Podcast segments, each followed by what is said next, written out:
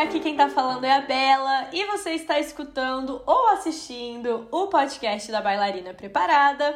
Estamos aqui hoje com um convidado internacional que eu já vou apresentar para vocês, mas antes eu vou pedir para vocês se inscreverem aqui no canal, para todo mundo que ainda não é inscrito, clica aí no botãozinho de se inscrever, é, segue o nosso perfil por onde você está nos escutando, que assim você vai ficar sabendo sempre quando tiver novos episódios, tá bom?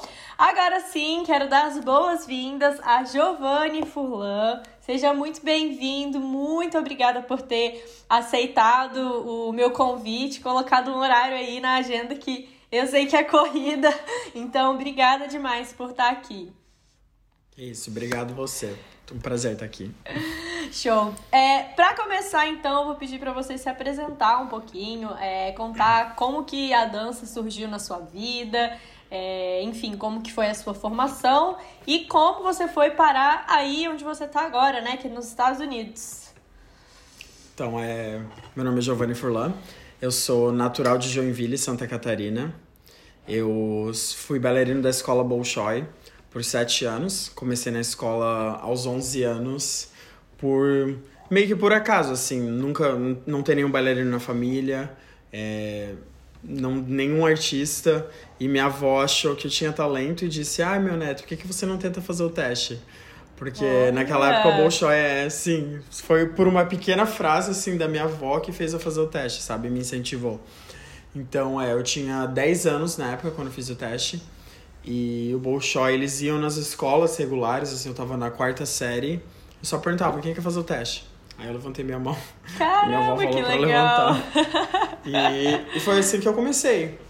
É, isso Nossa. foi em 2003 que eu fiz o teste. Aí eu comecei na escola em 2004. Uhum. Aí dali foi assim, uma imersão total. O Bolshoi é super super rígido, é super tradicional, é metodologia Pra formar vagana, bailarinos profissionais mesmo, né? Sim, é sério mesmo, é bem sério, não é tipo sei lá, eu não sabia o que eu tava, no que eu tava entrando, realmente uhum. não. Eu sabia que era balé, mas eu não sabia da seriedade, assim. Então, foram ali meus primeiros passos. Comecei na escola, era algo bem assim, mais físico, parecido que balé. Tipo, ah, era muita preparação dos músculos, é, uhum. eles viam a nossa uhum. flexibilidade e tal. A gente não fazia balé, balé. Era uma base ano. boa ali, né? De, de sim, físico. sim, eles queriam Sim, eles queriam também que a gente tivesse força para se segurar, tipo, na primeira posição na barra, uhum. antes de ir pra barra, entendeu? Perfeito, ah, isso é muito bom. É. Aí, aí fui passando os anos na escola, eu comecei a gostar muito, eu gostava muito da disciplina, assim, de me esforçar. É... Não que eu gostava de dançar ainda, mas aí com o tempo eu fui vendo assim, ah, nossa, eu me dou bem nisso, tá, tá sendo legal. E me sentia bem toda vez que eu dançava, assim, que eu chegava em casa exausto, com dor muscular. É uma sensação boa, é, né? Era uma Convoca sensação boa pra mim. que a gente é doido, mas é bom demais. É, é, tem gente que não, tem gente que acabou desistindo por causa disso, mas é porque realmente não queria, né? É, sim. Porque sim. se tu não gosta de dor muscular, não seja bailarino. É, não seja atleta, bailarino, nada é, que mexa com o corpo, né? Sim.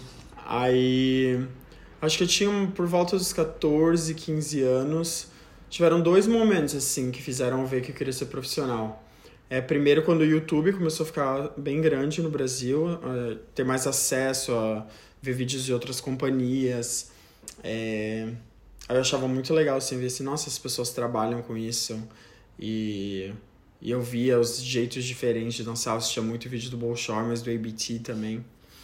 E aí também teve uma visita do Mikhail Baryshnikov na escola Bolshoi, acho que foi em 2007 ou 2008. E aí que eu mergulhei mais ainda em assistir vídeos dele, entender. E ele, ele veio assistir, a gente fez uma apresentação de boas-vindas para ele. Aí eu dancei o Pas os Mirletons de, uh -huh. de quebra-nozes, dança, fran é, dança francesa. É, Aí aconteceu alguma coisa, ele ia dançar na abertura do festival, algum bailarino dele não ia poder dançar, e ele convidou a gente para dançar com ele. Assim, Caramba. super aleatório. É, porque ele, ele já tava na época, acho que acima dos 50 anos, então ele não tava dançando, ele tava dançando dança contemporânea. Então o, o espetáculo era todo voltado assim, era um vídeo dele no fundo dançando, tipo, no, no prime dele, no melhor momento dele, só que ele na frente, meio que se assistindo. Enfim, aí a gente no meio, bem aleatório. Isso É, despertou mais uma É. sementinha aí. É, e sempre nos Estados Unidos, assim, me despertou. Tipo, sempre era onde eu queria estar.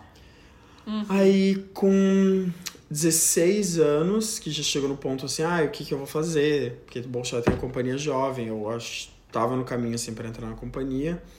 Mas aí eu descobri essa competição, é, o Jackson IBC, que acontece a cada quatro anos aqui nos Estados Unidos, é, no estado do Mississippi. E perguntei pro meu diretor na época, porque o Bolshoi é bem fechado em questão de competição, assim. Eles só querem que você vá para alguma que tenha um certo prestígio, tipo um Prix de Lausanne, um AGP, ou o Jackson IBC, Varna, esse tipo de competição. Moscou, Arabesque, Uhum. enfim. É, e ele aceitou, a gente teve dois dias, eu acho, para fazer um vídeo, porque já tinham encerrado as inscrições, mas eu escrevi e falei, ah, a gente ia de tal escola, a gente não sabia. Uhum. E olhando para trás agora, eu penso, nossa, que mil- tipo, foi um milagre dele ser aceitado, porque nenhum lugar era... Quem que era É eu? pra acontecer, hein? É. Aí a gente mandou vídeo, fomos aprovados, quatro bailarinos na época, mas aí só três é, nós fomos. Deve conhecer a Amanda Gomes. É, ela também participou nesse ano.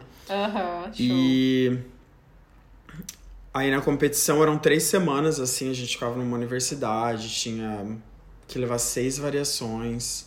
Uh, É. cada um seis variações? Seis variações, duas clássicas, duas contemporâneas, mas duas clássicas. Que Era punk, sim. isso? Hum, É, porque eram três rounds. E aí. é, eu fui cortado já no primeiro round. não, não não, não, não, não deu bom. É, assim, eu, eu me senti um pouco despreparado porque eu dançava no Bolshoi, a gente fazia muita aula, muita aula. Mas eu tinha dançado acho que uma variação na minha vida. Quando a gente fez long shot, eu tinha feito espada, eu acho, uma vez. Aham, Então, assim, eu não tinha esse.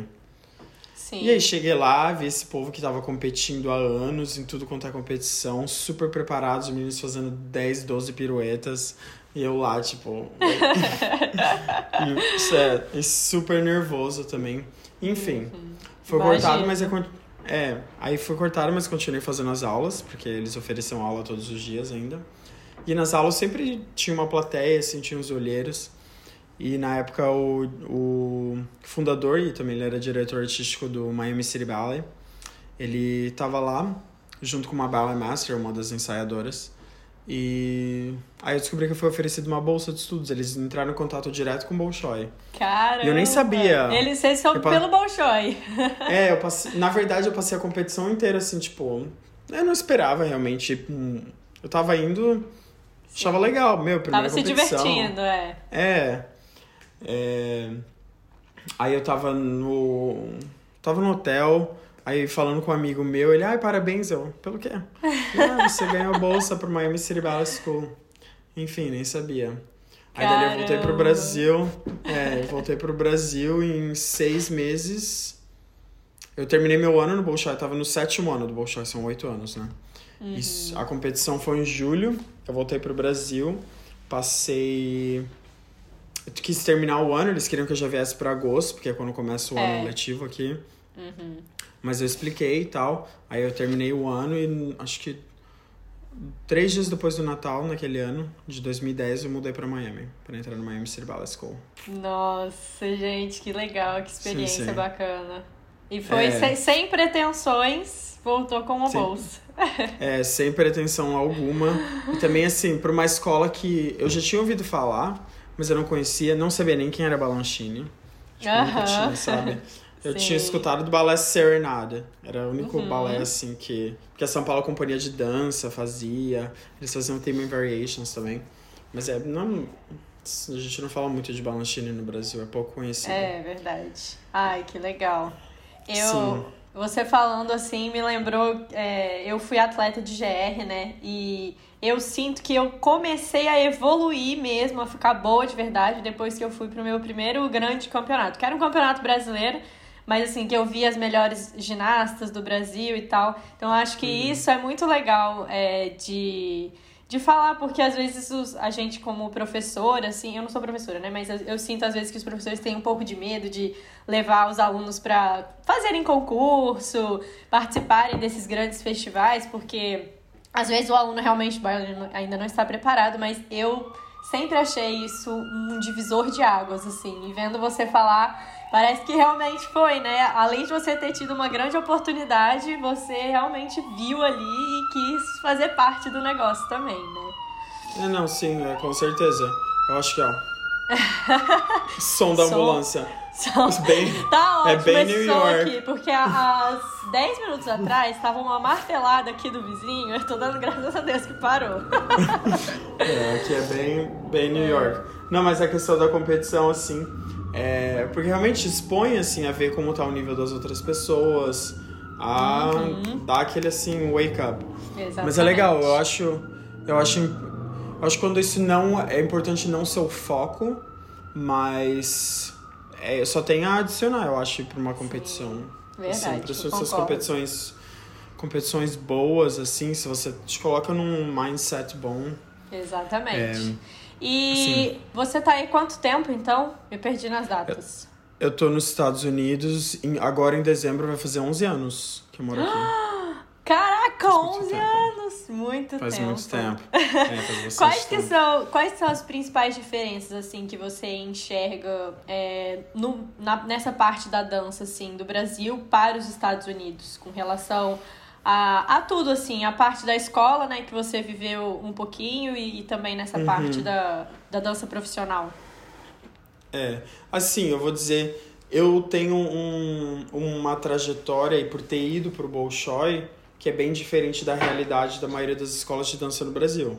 Porque, assim, o Bolshoi literalmente está em uma das melhores escolas do mundo, não só do uhum. Brasil, sabe? Tanto questão, é, assim, do, do ambiente que eles têm, assim, a, a escola, as salas, a fisioterapia, tipo, é melhor do que minha companhia aqui, do New York City Ball, uhum. sabe? Então tá num nível que é, assim, aí eu falo da minha experiência de escola no Brasil, vem de um ponto, um lugar de privilégio. Sim. Mas falando da dança em geral, aqui nos Estados Unidos ela é, é, é um país muito filantrópico.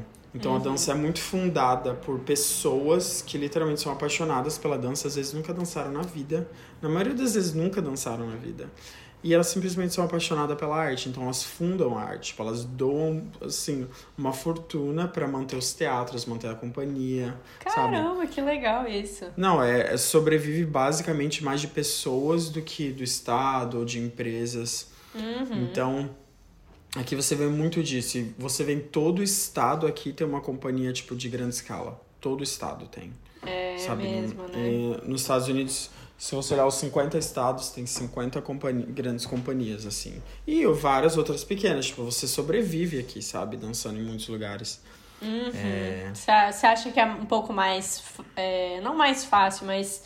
É, é um pouco menos é, doloroso, assim, menos sofrido pro, pro bailarino aí de viver de dança?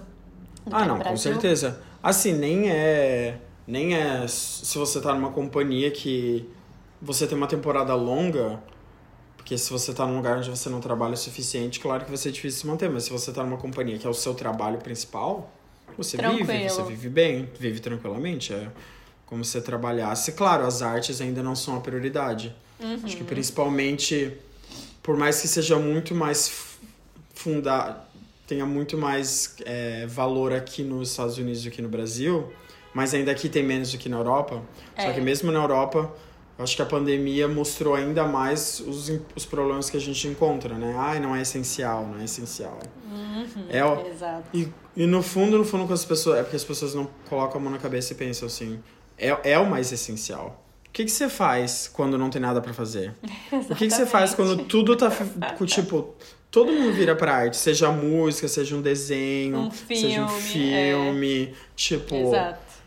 As pessoas esquecem que, na verdade, é o mais essencial sabe? Uhum. Não, Enfim, então aqui. É, então aqui. Voltou, Começou. Martelo. nervoso.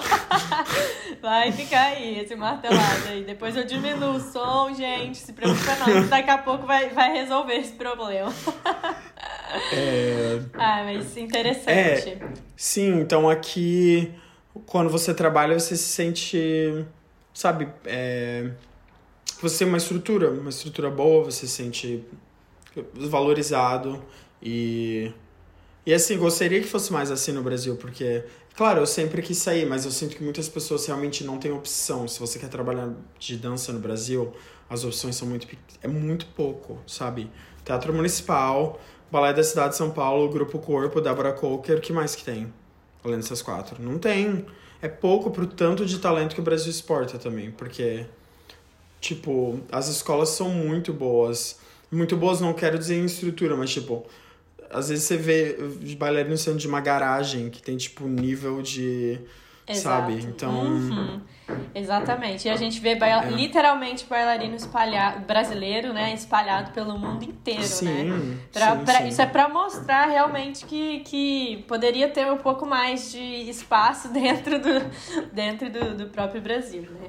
E falando justamente um pouco disso também, é, nessa parte de, de estrutura e tudo mais, lá no Bolshoi, como você comentou, logo nos primeiros anos vocês tinham que fazer um bom preparo, assim, muscular antes de Uhum. começar realmente é, o balé. E conversando até com o Guto, eu não sei se ele é da sua época do, do Bolshoi, que É, você estava lá. sim. Conversei aqui, trouxe ele pro podcast também. Ele me contou um pouquinho, né, de, de como é legal essa parte de preparação lá. E eu queria saber se depois que você saiu de lá, como que ficou a, a sua situação com relação ao seu preparo corporal? Porque lá você tinha toda uma estrutura. Depois que você foi para os Estados Unidos, como que ficou isso? Você também tinha uma estrutura lá de professores para te ajudar ou você teve que meio que ir por conta própria para não, não ficar sem fazer nada além das aulas? Ahn, bom, pra falar a verdade, quando eu me mudei, eu não tinha essa consciência nenhuma. Eu, ai, no Bolshoi eu tinha que fazer, agora eu não tenho que fazer mais. Fico, então ficou até feliz, né? É, realmente também eles nem ofereciam. A gente tinha aula de musculação na escola, no Miami City Ballet School, mas eu fiquei pouquíssimo tempo. E eu tava ensinando com a companhia já no início, eu não cheguei a, a aproveitar isso nem um pouco. Então, os meus primeiros anos de vida profissional, eu meio que não. Eu me, eu me neguei isso, assim, sabe? Eu. É, não foi acontece, uma... acontece, acontece. É, eu Melhores acho que acontece, assim. E principalmente, é, eu não absorvi o, o conhecimento, tipo, da importância disso. E também mesmo a consciência corporal, assim, eu não, não entendi ainda o que, como era importante, como fazia. Eu não percebia que como isso trazia para minha vida profissional. Então, o que eu aprendi foi com me lesionando. Só quando cheguei no ponto Aprendeu no pior jeito. é, eu aprendi do pior jeito, porque aí eu não fiz nenhum. É, uma pré-reabilitação, sabe? Pra. Então eu aprendi do jeito, jeito ruim. Você, você se machucou aí, você já estava dançando profissionalmente ou foi na escola ainda? Não, foi. dan- Na escola eu me machuquei, pra falar a verdade. Eu. Só que aquilo lá foi mais acidental, não foi assim um machucado de. Foi ine- de inevitável, né? desgaste. É. Uhum. Que eu caí de um passo no pé esticado, aí torci o pé. Então aí foi o primeiro. É... Ele levou meses pra me recuperar, assim. Eu tava dançando, acho, dentro de quatro semanas, mas pra eu me sentir bem levou uns. ah, Acho que uns três, quatro meses pra aquele pé voltar. É torção, Aí- né? Entorse É, torção é pior. É, e foi de um salto, então foi bem, bem intenso, assim. Aí, no meu primeiro ano na companhia, eu tava no corpo de baile, eu lembro, eu desci de um salto e eu comecei a sentir uma dor na parte de dentro do meu pé, assim. Aí, ali foi a primeira lesão onde eu tive que aprender a fortalecer as outras partes do corpo pra dar uma aliviada ali. Só que esse pé nunca melhorava. Aí, no final, acho que um ano depois de tentar de tudo, coloca bota, tira bota, injeção de cortisona, que eles viram que era, era cirúrgico, eu tinha que operar esse pé. Então, é, fazem sete ou oito anos agora, faz bastante tempo já. E Só que aí a recuperação da cirurgia, né? Tipo, ensinar aquele pé a dançar de novo. Aí eu acho que foi ali que eu voltei realmente a... Percebeu que era importante um, um trabalho de preparação, é. né? É a importância da preparação física. Ir pra academia, pilates, eu gosto muito de usar o reformer, saltar, saltar no reformer. É, hoje em dia eu tenho várias coisas, mas foi ali que comecei, assim. É. Às vezes a gente precisa de um, de, um, de um baque mesmo para entender. Até porque, Sim. assim, é, querendo ou não, o bailarinos, né, eles são, nós, vocês são artistas. Então, eu acho que agora que, que, que a gente está começando a entender que além de artista, que nós somos artistas, mas que a gente usa o corpo como, um, como se fosse um atleta, né? Então, sim, sim. Que, o, que o nosso corpo precisa ser tratado como como se fosse um atleta. E as lesões é aquilo que, que você falou, né? Não tem jeito. Às vezes a lesão vai acontecer. Não tem, uhum. é, às vezes caiu mal, enfim. Então tem Sim. que estar preparado para que essa consequência seja a menor possível, né? Sim, exatamente. E depois que você teve essa, essa lesão, você é, começou a colocar essas, essas outras coisas na sua rotina, mas nada disso era dentro do seu horário ali de trabalho na companhia, né? Você buscou mesmo por fora e aí tinha que organizar a sua rotina para acrescentar mais esse, esses, essas aulas, enfim, esses treinos. Sim. É, me recuperando da, da cirurgia, depois que eu voltei a fazer aula todos os dias e estar tá nos ensaios, presente no ensaio, eu chegava na companhia uma hora antes para poder fazer tudo isso. A gente tinha um reformer e tal, tem na academia, mas eu chegava lá uma hora antes para poder assim me preparar, fazer todo o meu fortalecimento e estar tá bem aquecido para ir para aula. Ou no meu dia, por exemplo, porque eu ensaio. É, eu tenho uma hora e meia de aula e seis horas de ensaio por dia, mas são seis horas assim. Tem dia que eu tenho uma hora, tem dia que eu tenho quatro. Tipo, ontem eu tive quatro horas de ensaio, hoje eu tenho cinco, amanhã eu tenho uhum. duas. Então depende muito do que varia. eu tô ensaiando no momento, varia. Aí eu coloco nesse meio termo. Uhum. Tipo, se tem uma horinha aqui, ah, essa hora eu vou fazer isso. É. é Aí eu vou encaixando. Ou depois, se eu fiquei lá até as 7, aí faço, sei lá, das 7 às 8, eu faço só uma meia hora no Reformer. Sempre tem que estar tá procurando. E nos dias de folga também, ah, eu, ou vejo o meu treinador, o meu trainer, ou faço yoga no parque, que eu gosto muito de fazer yoga também. Então sempre alguma coisa pra. Não, não, não, fica parado, né? E quando Sim. você quando você esteve esse período que não que você não podia dançar, você teve um um suporte assim da companhia, é, ou meio que, olha, você tem que se recuperar logo, senão ou um pouco dos dois. Como é que foi uhum. isso? No, na cirurgia, quando machuquei o pé? É. Ah, não, eu tive suporte total da companhia, assim. Hum. É...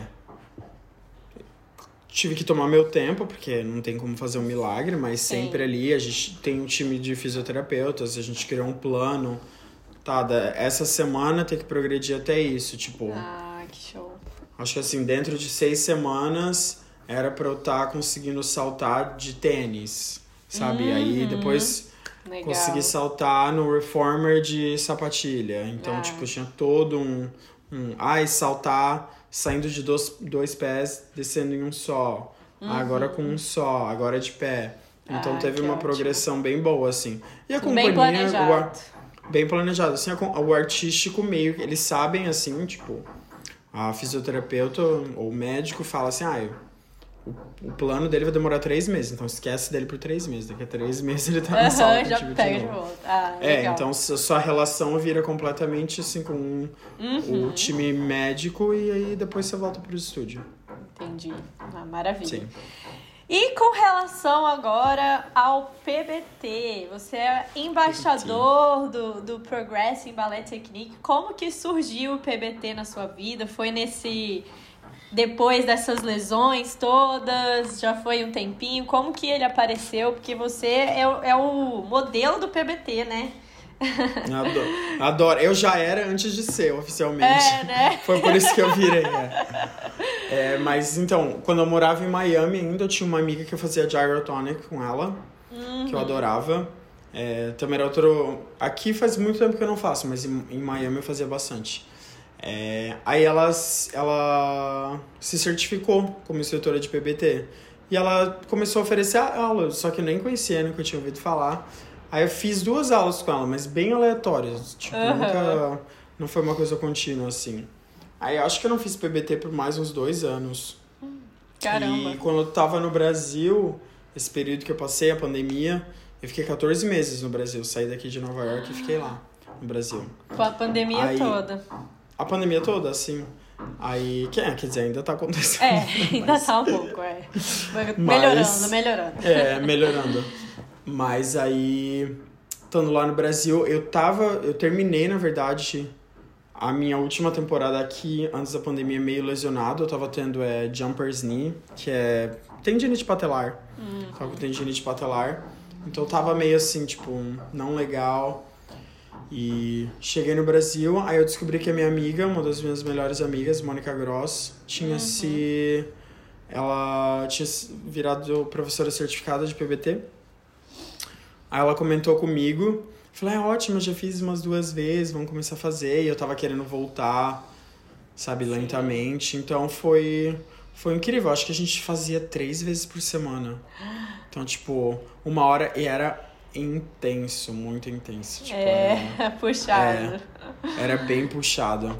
É, então aí que eu começou a virar assim parte da minha rotina. Eu fazia três vezes por semana.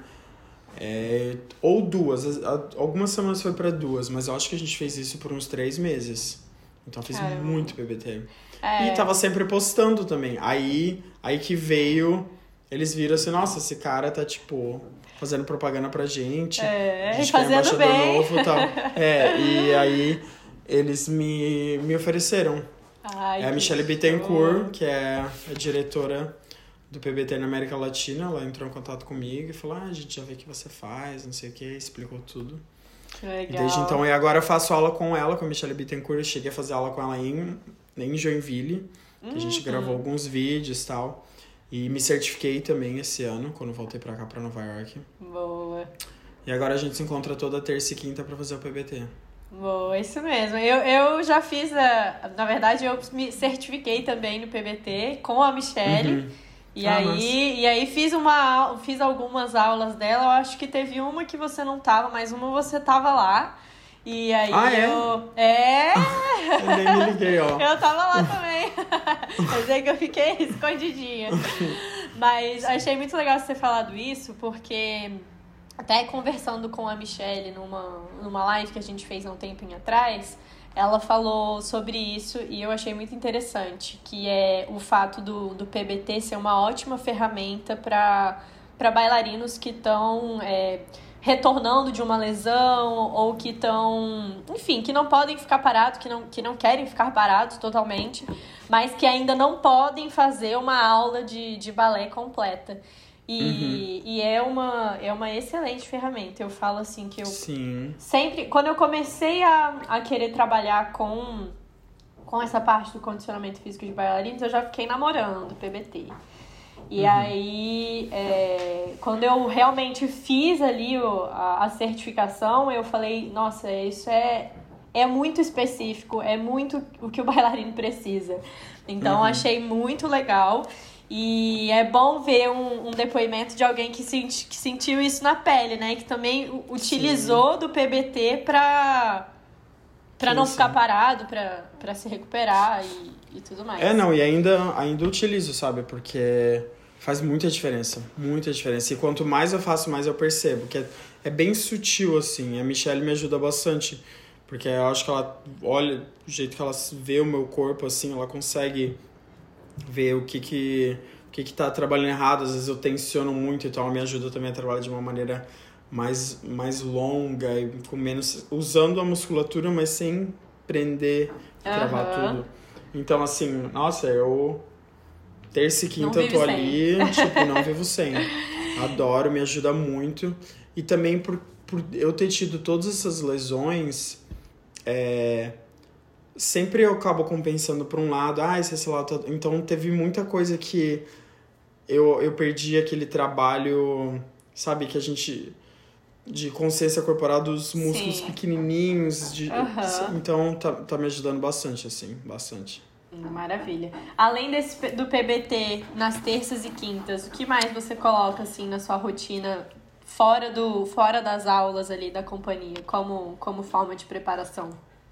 Eu vejo o meu treinador, um, faço uma sessão tipo só eu e ele uma vez por semana, que aí é é agachamento, flexão, levantar peso, oh. tipo, é punk. Ele foi bailarino profissional também do ABT, então ele sabe muito bem é, como traba trabalhar com bailarino, que eu gosto bastante também, porque eu ia pra academia antes, eu tava assim, tentando levantar muito peso e uhum. Ele fala, não, você tem que levantar e você tem que estar tá tão bonito quanto você estaria levantando uma bailarina no palco. Boa. Então a gente trabalha tudo muito mais, sabe? Sim. Tipo, se eu tô levantando peso, eu não tenho como tenho que levantar. É. Enfim. Uhum.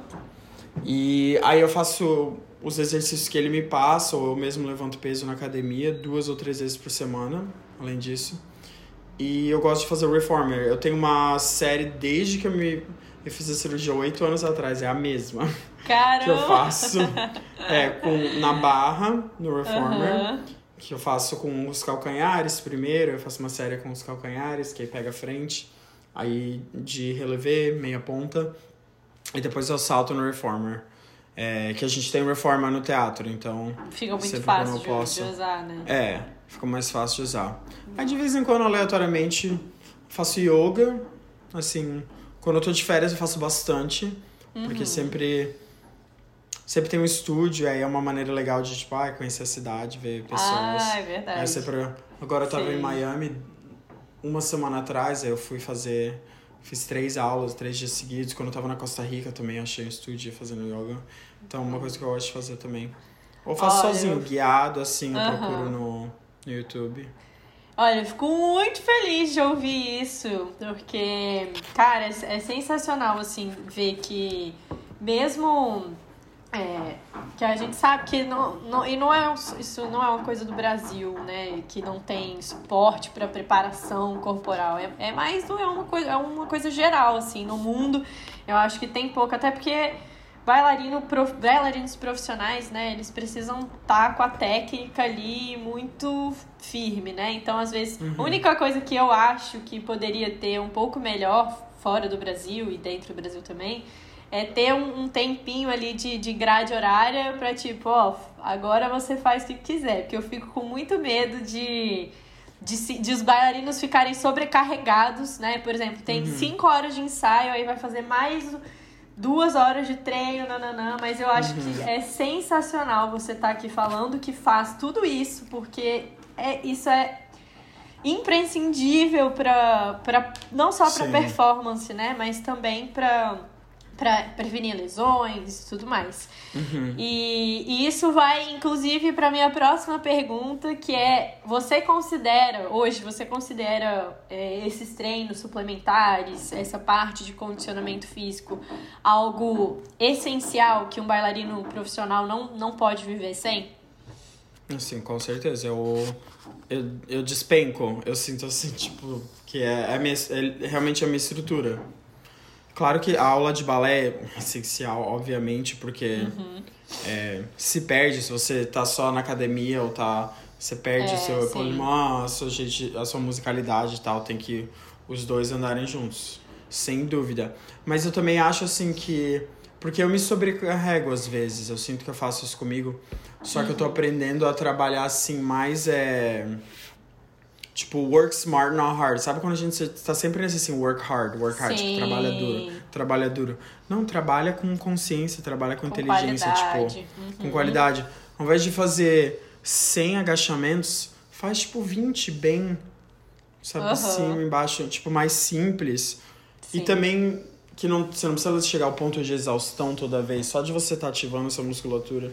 Então, pouco a pouco, só que você só descobre quando você faz, né? É. Que exato. às vezes eu tinha, ai, se eu não for pra academia e fizer uma hora e sair com o braço dolorido, tipo, não adianta. Não, é bom também, sabe? Sim. Faz fazer alguma coisa. Mas.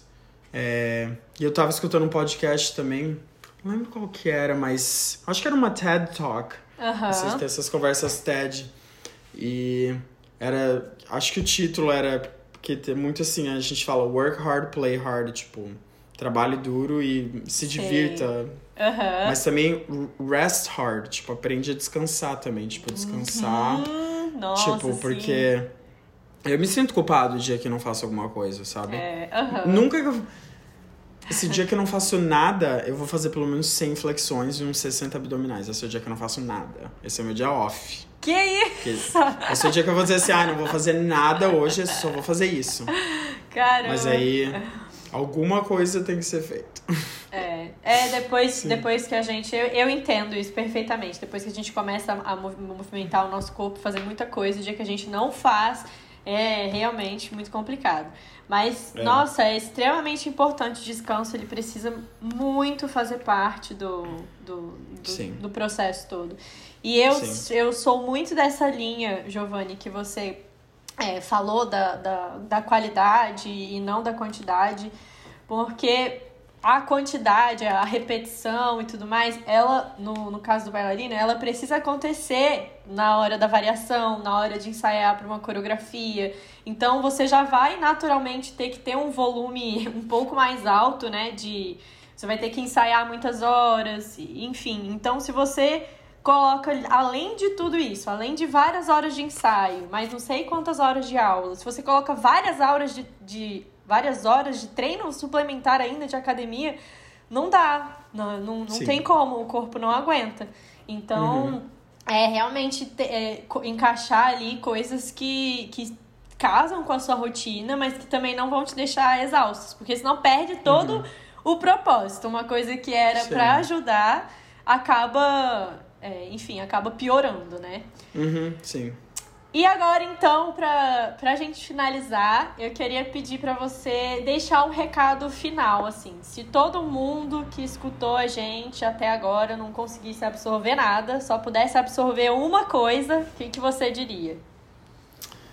Ahn, que acho que o essencial na vida de um bailarino é, é o, a disciplina. Assim, que.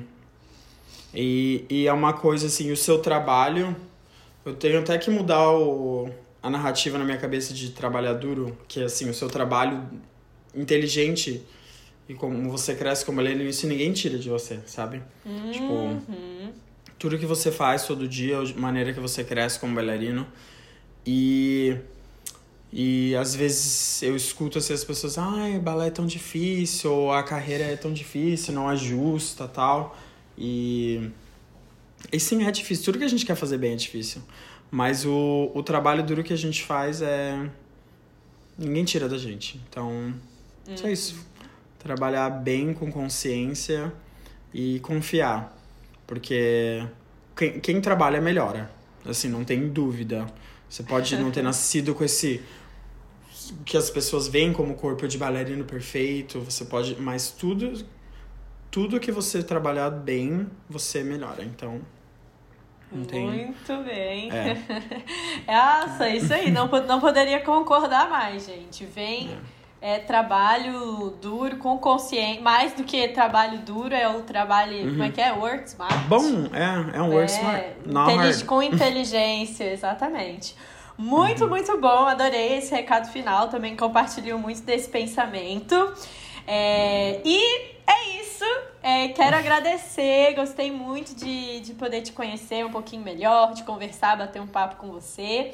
É, obrigada por ter aceitado, topado. Quero agradecer também a todo mundo que está aí nos escutando. Giovanni, aonde as pessoas te encontram? Se alguém quiser te acompanhar, acompanhar o seu trabalho, perguntar alguma coisa, onde elas te É, eu sou-? Eu muito do Instagram, então é o meu nome, Giovanni Furlan, só arroba Giovanni Furlan. Boa, vou E deixar ali eu aqui posto embaixo bastante, também. é, do meu dia a dia, da minha vida, da vida real, da vida de balé. As duas são reais, né? Mas. Sim. Ótimo. Então, pessoal, acompanhem aí o, o, o Giovanni pelas redes, lá pelo Insta, tá? Aí em algum lugar vai estar aí aparecendo para vocês. Obrigada. Se vocês ainda não estão inscritos aqui no canal, mais uma vez eu vou pedir para você clicar no botãozinho de se inscrever, ativa o sininho aí das notificações, segue o nosso perfil é, na plataforma de áudio onde você está nos escutando.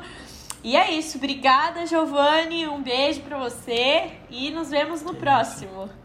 Beijo, Tchau, tchau.